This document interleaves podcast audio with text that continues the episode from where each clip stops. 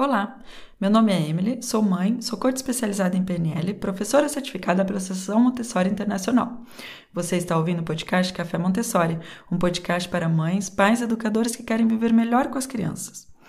O tema que eu queria trazer para você hoje é um tema que a gente fala muito com os pais e tem muitas perguntas, que é o tema da responsabilidade para crianças a partir dos seis anos. Então, como nós podemos acompanhar as crianças para que elas se sintam cada vez mais responsáveis, para que elas se sintam confiantes ao serem responsáveis e que elas se sintam motivadas a fazer as coisas, porque cá entre nós, entre adultos, nós sabemos que quanto mais as crianças se responsabilizam, quanto mais fácil fica, fácil e agradável fica para nós também. Na sala de aula, é, existe todo um processo, mas que eu achei interessante também para aplicar em casa ou algumas coisas trazer para o ambiente é, da, da casa também. Mas uma coisa que eu acho que é mais específica da escola é o caderno com os objetivos. Então, todas as crianças na sala de aula têm o seu próprio caderno, no qual de manhã elas anotam a data e anotam pouco a pouco as atividades que elas vêm fazendo. Então, elas têm os seus próprios objetivos e elas vão anotando aquilo que elas vêm fazendo ou não. Então, essa ferramenta de responsabilização é, das crianças, ela, ela, ela se torna muito poderosa, porque a criança, é, no início, ela precisa da verificação do adulto, mas pouco a pouco as crianças vão realmente anotando o caderno, o caderno de objetivos e elas terminam os cadernos de objetivos. Então, tem cadernos cheios de coisas que elas vêm realizando. Isso dá também essa visão, essa perspectiva de tudo que elas vêm fazendo na sala de aula. Outra coisa que eu observei, mas que é e que é totalmente aplicável é, em casa, totalmente, é que é, é aplicável em casa, uh, é a noção de é, distribuição de responsabilidades, mas responsabilidades escolhidas. Então, isso é um tema que nós é, trouxemos muitas vezes no Círculo de Pais, então, que é um grupo é, que acompanhamos de, de pais. E uh, quando o tema é responsabilidade, geralmente nós, na nossa vida de adultos, na nossa rotina de adultos, nós esperamos que as crianças façam determinadas coisas quando nós mandamos. Então, por exemplo, tá na mesa, assim, o, o jantar, o almoço está pronto, então, a responsabilidade da criança é de colocar a mesa. Mas a que momento aquilo foi discutido, né? E a que momento a criança escolheu que aquela seria a sua responsabilidade para aquela semana, para aquele mês? Será que a criança tem também a possibilidade de mudar de responsabilidade?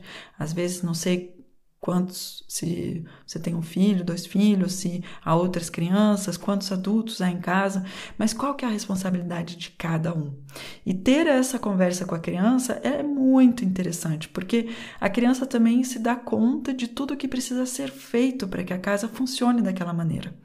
E houve estudos, foi estudado que o fato de uh, que a criança tenha responsabilidades, que ela faça coisas um, em casa, que ela tenha essas tarefas que podem ser colocar a mesa, tirar a mesa, tirar os pratos do lava-louça, é, dobrar a roupa, colocar roupa para lavar, buscar a roupa em todos os quartos, é, arrumar o lixo, todas essas coisas são atividades que, em função da idade das crianças, elas podem completamente fazer. Mas tem também a questão que, quem sabe, de uma semana para outra ela vai fazer coisas diferentes, diferente, e ela vai se dar conta que é, é, necessário fazer muitas coisas. E ter essa visão total do funcionamento da comunidade vai ajudar muito a criança. Então, houve estudos feitos nesse, nesse tema, ajuda muito a criança a ter sucesso no futuro, porque ela tem uma visão muito mais global. O que eu tenho observado na sala de aula Montessori é que existem três. Uh, existe a, a, o painel de responsabilidades. Você pode dar uma olhada no nosso Instagram, a gente já postou fotos desse painel. O painel de responsabilidades, as crianças escolhem quais são as responsabilidades que elas querem assumir naquela semana. Geralmente esse ritual ele é feito de segunda-feira e cada criança é, identifica se ela vai ser responsável pela matemática, pela biologia, qual parte da sala de aula ela vai ser responsável.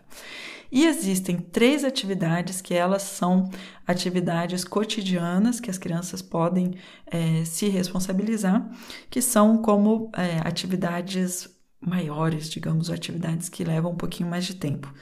E as três são a cozinha, então chamamos as duas crianças responsáveis pela cozinha de cozinheiros, é, a biblioteca, então os bibliotecários, e o piso, então os responsáveis do piso. E esses três, uh, esses três tópicos, essas três uh, uh, responsabilidades, elas têm um impacto muito grande no, na dinâmica é, do grupo. Então, no caso, os cozinheiros, eles vão estar tá, as crianças almoçam na sala de aula, então os cozinheiros vão ser responsáveis em colocar a mesa onde vai ser colocada a comida, em colocar os pratos e os talheres ao lado da mesa, nos quais as crianças vão poder vir se servir. É, a, os responsáveis da biblioteca, há muita leitura na sala de aula, então eles vão organizar e verificar que a biblioteca foi bem guardada, que ela foi bem mantida, e o piso sabemos quanto quantas coisinhas podem se estar no piso no final de um dia ou mesmo na hora do almoço de uma sala de aula. Então, esses três, essas três responsabilidades são responsabilidades maiores e cada dia há crianças diferentes que as têm. E a última coisa que eu queria compartilhar com você, é, que motivou, que eu observei que motiva muitas crianças a se sentirem responsáveis, é a questão da verificação. Porque as crianças são as mesmas, em casa e na sala de aula. E na sala de aula, mesmo se os educadores e educadoras pedirem para as crianças fazer, fazerem certas coisas, é, há momentos em que eles não estão afim de fazer. E, e aí, como é que a gente faz, né? Como é que a gente ajuda eles a se sentirem motivados a fazer? E a maneira em que eu vi sendo feito na sala de aula é que, para descer para o recreio, é necessário que a sala esteja é, arrumada.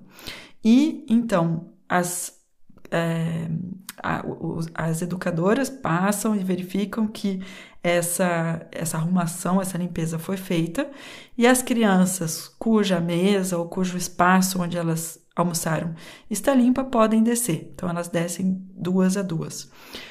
Mas aqueles que ainda não terminaram não descem. Então essa é uma baita de uma motivação, porque hoje, por exemplo, houve Duas crianças que não limparam foram as últimas a saírem e tiveram que esperar todo mundo descer antes que a educadora possa verificar a mesa.